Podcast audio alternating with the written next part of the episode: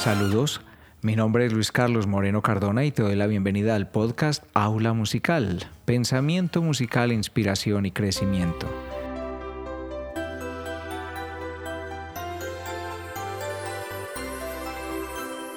Me complace que estés escuchando. Este episodio es el número 4, realizado desde Medellín, Colombia.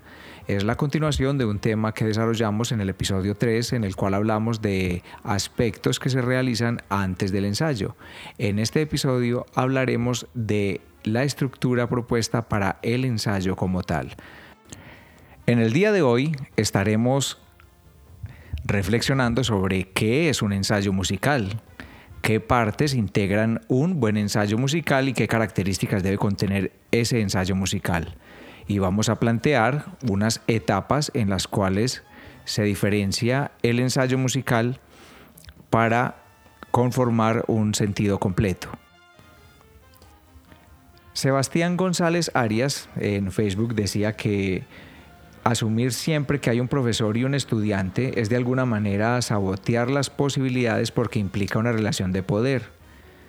Eh, pero, y entiendo a lo que se refiere Sebastián, pero alguien debe liderar el proceso. Quizás es una persona fija con la figura de director o quizás se designen diferentes líderes para cada momento o para cada sesión o para el trabajo parcial por secciones de la agrupación. Lo que Sebastián termina diciendo es que no le parece conveniente que la relación de poder del conocimiento fluya en un solo sentido. En cambio, propone que se debería asumir que todos están en condición de aprender a pesar de que alguien esté liderando el proceso. Es mucho más sano y mejor para todos. Pues bien, Alguien debe liderar el proceso, como decía ahorita, y esa horizontalidad que nos propone Sebastián es muy sana. Cuando alguien lleva el control no es generalmente para tener la última palabra, es alguien que modera tanto las intervenciones musicales como los aportes personales de cada participante, y moderar significa que da importancia a todas las intervenciones. La persona que lidera el ensayo es la persona encargada de tomar nota de todo detalle que se logre y de todo detalle que quede pendiente. Nelson Montoya nos decía que un repertorio debe ser muy definido con antelación.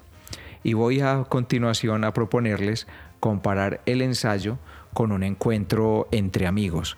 ¿Qué tal si nos imaginamos que dos personas que hacía mucho tiempo no se veían, de repente caminando por una avenida, el uno observa al otro y se sorprenden? ¿Y qué dirían dos personas al encontrarse? Hola, eh, ¿Cómo estás? Qué alegría verte. Mira cómo estás de cambiado. Creciste bastante. Recuerdo cuando estábamos en el colegio, qué días aquellos, recuerdas la vez que nos caímos, recuerdas aquella vez que llovió sin parar y que luego mojados nos tomamos una foto, recuerdas ese día en que, en fin, eh, los amigos al encontrarse tienen una actitud de fiesta, una actitud de mencionar lo que ya conocen. En ese caso, planteo que un ensayo debe tener en su primera etapa este tipo de actitud o de característica. Es decir, se parte desde lo que ya se conoce. Se parte desde el repertorio que ya es cómodo para todos. Se parte de lo conocido. Las obras suenan de largo, se disfrutan sin interrupciones, porque es esa bienvenida a este encuentro entre todos y cada obra elegida para esta primera etapa sabemos que saldrá bien, con esa alegría, con esa festividad, con esa eh, sensación de fortuna, porque se encuentran y están juntos los músicos, apoyándose y realzando la labor de cada uno sumados en el grupo. Luego, ¿hacia dónde van los amigos después de que se hicieron todas estas preguntas festivas? Eh, se empiezan a hacer preguntas de lo que no saben. Ahorita estaban celebrando, recuerda hasta el día, mira lo otro, pero mira esta siguiente etapa de este encuentro entre amigos. Eh, recuerdo a tu madre y esas tortas que nos hacía después de los ensayos. ¿Qué pasó con tu madre? Eh, ¿Haces deporte todavía? ¿Al final qué? ¿Fuiste a la universidad? ¿Aún eres vegetariano? Mira que la entrevista de este encuentro entre amigos pasa a una segunda fase donde se están hablando de cosas desconocidas y empieza ahí nuestra segunda etapa del ensayo. ir a lo desconocido, pero en una dosis justa y en el nivel adecuado, incluyendo nuevo repertorio. Obviamente en el último ensayo, antes de un concierto, no se puede trabajar esta etapa, incluyendo nuevo repertorio, porque eh, eh, ya se están ultimando detalles para el concierto. Pero en los ensayos de temporada sí que deben tener una planeación que dé cuenta de un avance gradual de estas etapas. Entonces propongo esta segunda etapa del ensayo en donde el repertorio es nuevo eh, y que sea como una especie de reto que resulte placentero para todos. Hay dos formas de incluir un repertorio nuevo y esto es o un repertorio que se anunció desde el ensayo anterior para que los músicos lo fuesen preparando en casa o un repertorio que se entrega de manera sorpresa para que esto sea una forma de entrenar el, este método de lectura a primera vista. Si algo ocurre a la mitad del ensayo, como por ejemplo darse cuenta que unos estudiantes necesitan practicar más sus partes, que se debe tener la claridad de pronto eh, de asignar más actividades de preparación, de todo esto hay que tomar nota, de todo esto hay que dar instrucciones precisas, intentar nuevamente repetir el pasaje y explicar qué es lo que no está saliendo bien, pero saber, saber identificar en qué momento fue suficiente para no seguir insistiendo, para no agotar esta etapa de exploración con el repertorio nuevo. Eh, un aporte importante del repertorio nuevo es que invita al músico a superarse. Por lo general, esta etapa de los ensayos se usa también para incluir un repertorio que está por encima del nivel de la agrupación. Esto como una forma de incentivar el crecimiento. Es decir, la primera etapa es un repertorio que hace parte del nivel de la agrupación y en esta estamos explorando con nuevas exigencias, pero en la medida justa y planeado en la medida justa. Fabián Leonardo Peñuela, nos hizo varios aportes, voy a leer dos que se destacan. El lenguaje y la actitud del ensayo deben ser pedagógicos, constructivos, y que todo momento el concepto y el clima de trabajo sea bueno. También nos dice, si hay fallas y hay que llamar la atención, habrá que analizar la particularidad o la generalidad y así tomar un correctivo adecuado para no resultar regañando a todo el grupo por algo que solo hizo una persona. Gracias Fabián por este aporte. El repertorio nuevo es la oportunidad de insertar variedad, de incluir un nuevo conjunto de pequeños logros, ya sea para irse familiarizando con las metas del siguiente ensayo, ya sea para impulsar el crecimiento en el nivel actual de la agrupación. Este nuevo ingrediente debe ser planeado con precisión de detalles. A veces se puede lanzar en su totalidad la obra, otras veces es más conveniente proponer solo una parte de la obra y esta parte debe ser elegida estratégicamente. En esta parte del ensayo se debe saber explicar con precisión qué cosas están saliendo bien y qué pendientes quedan. Se le debe dar el reconocimiento a quien se desempeña con soltura y se debe estimular a quien aún no logra eh, eh, lo que se requiere y para que de esta manera hagan parte conjunta de una estrategia en donde en la siguiente oportunidad de encuentro, ya sea parcial o delante de todo el grupo, haya la motivación también para reanimarse y para reintentarlo a que salga mejor.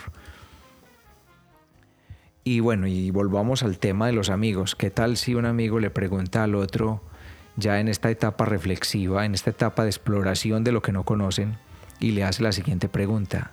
Oye, ¿y la chica aquella con la que salías, qué pasó? ¿Te casaste? Y por unos segundos queda un silencio. A eso le vamos a llamar en este ensayo la pausa es muy importante saber identificar en qué momento se realiza la pausa. Y la pausa no, no simplemente va asociada a la pérdida de tiempo, como decir salgámonos todos a respirar al jardín. Podría ser. Recomiendo que dentro de la planeación de un ensayo la pausa tenga también una actividad eh, previamente seleccionada en la cual cambian de roles pero se continúa aprovechando la oportunidad en la que todos están juntos, en la que todos están presentes. es decir, una pausa activa. Según la madurez y edad de los estudiantes, eh, se les expresa los aspectos a mejorar. Si son muy chicos, pues no hay necesidad de expresar en público cuáles son sus equivocaciones o sus eh, dificultades. Eh, pero cuando son jóvenes o adultos, pues es más que necesario mencionar con precisión los aspectos técnicos que se les recomienda a cada quien adelantar para el próximo encuentro. ¿A dónde se llega? Después de haber eh, manejado esto de eh, los amigos que se encuentran haciéndose preguntas que se conocen, luego se hacen preguntas de lo que no conocen, se llega a unos acuerdos. Preguntas tales como, oye, eh, dame tu número, quiero que nos volvamos a llamar. Eh, ¿Qué tal si la siguiente vez nos vemos eh, con mi amiga y nos tomamos un café? Es decir, se están estableciendo unos acuerdos y otra vez se está hablando de cosas conocidas. De esta manera propongo la inserción de la, de la tercera etapa del ensayo. La primera es arrancar con lo conocido, con aquello que es fácil para todos y que se domina bien. La segunda es de exploración y esa tercera es retomar unos acuerdos y también con cosas conocidas. Es decir, despedir el ensayo con una etapa donde hay un repertorio que para todos resulta natural, un repertorio que no incluye tensiones. Eh, de esa manera cada quien sentirá que fluye con la música, que es música que se puede tocar sin interrupciones y cada quien irá a casa con muy buena actitud y la sensación de que el encuentro fue exitoso. Contrario pasaría si la etapa final del ensayo se usara para repertorio que presenta dificultades en donde la actitud no sería la más adecuada para irse a casa. Llegamos entonces a las conclusiones y para ello leeré también unas intervenciones de Facebook que hicieron, por ejemplo, Gerson Espinosa Amador, donde dice que el ensayo debe tener un ambiente ameno, sin tensiones, culminando con un buen refrigerio y sobre todo que entre la obra musical y el estudiante exista conexión. Oscar Agudelo nos dijo que un ensayo debe abordar cada actividad por medio del juego. Y Alejo Patiño dice que en un ensayo espera que exista una buena disposición de todos los asistentes y estar atentos a los requerimientos personales de cada director. En estas conclusiones vamos a abordar un tema en el que varias personas intervinieron y es sobre la disciplina y la norma. Óscar Agudelo dice, la disciplina creo yo que la coloca el docente de acuerdo a lo didáctico que sea, y para lograr mantener al grupo pilo. Francisco Mancipe dice, la disciplina es un término tomado del régimen prusiano impuesto por los curas y militares para obligar al estudiante a realizar lo que el adulto quiere. Me quedo con la planeación, la organización, la responsabilidad mutua, la lúdica, el compromiso mutuo y la reflexión del conocimiento expuesto entre estudiante y docente recíprocamente. Rogelio Castro dice, creo que un buen ensayo debe contener una planeación desde términos realistas de los logros que se pretenden. Segundo, privilegiar el aprovechamiento del tiempo para que se cumplan las etapas del ensayo, la introductoria, la central y la final y cierre. Cada una tiene una intensidad y el trabajo debe estar pensado en ese sentido. Si el ensayo es parcial, hay que tener claridad acerca de los ciclos de la fatiga del músico. Nos despedimos entonces con estas últimas eh, frases en donde digo que eh, un ensayo debería ser siempre una sensación de amistad, en donde el encuentro se realiza entre amigos, que se conserve la novedad y para esto el que planea o dirige se encargará de saber elegir en qué momento pasa de una etapa a la otra, en qué momento cambia de pasajes, en qué momento cambia de ritmos o de aspectos técnicos en los cuales está eh, realizando los ajustes. Eh, siempre debe existir el plan, el plan con rigurosidad de detalles. Eh, se recomienda posiblemente grabar el ensayo o las partes del ensayo que sean estratégicas para hacerles un seguimiento en otro momento y desde otro punto de análisis tomar conclusiones sobre la estrategia para un nuevo encuentro. Y finalmente, digo lo siguiente, se debe tener un subtexto, un segundo, eh, un segundo verso, llamémoslo así, además de lo musical. Muchas veces el director se concentra solamente en, en, la música por sí misma y no se nos debe olvidar que en realidad cuando estamos con un grupo de personas, el aspecto humano es muy importante y muchas veces los que hacen parte de una agrupación musical no están en ella por la música, sino por la parte humana. Así que una buena planeación de un ensayo incluye tanto el seguimiento de los aspectos técnicos musicales como el seguimiento de los aspectos eh, de actitud, de, carácter, eh, de comportamiento desde lo humano. De esa manera, eh, habrá una vía armoniosa entre director y dirigidos y cada actividad, por muy académica que sea, contendrá algo más de sentido que el conocimiento eh, por sí mismo, que resultaría algo estéril. Muy bien, espero haberte brindado información que genere inquietudes para que consultes más sobre el tema de este día. A las personas que interactuaron conmigo a través de las redes sociales les doy muchas gracias eh, con mucho respeto y cariño incluí sus aportes y espero continúen siendo parte de las interacciones del podcast Aula Musical. Los invito entonces a que me sigan acompañando con sus comentarios en las redes sociales, en Twitter, en Facebook. Este episodio estará publicado en aulamusical.com slash un buen ensayo.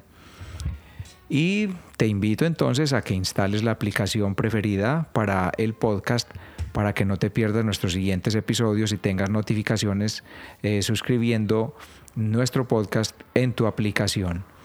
Estamos eh, tanto disponibles para iTunes en dispositivos Apple como para aplicaciones de Android. Así que no hay ningún motivo para que te pierdas nuestros siguientes episodios.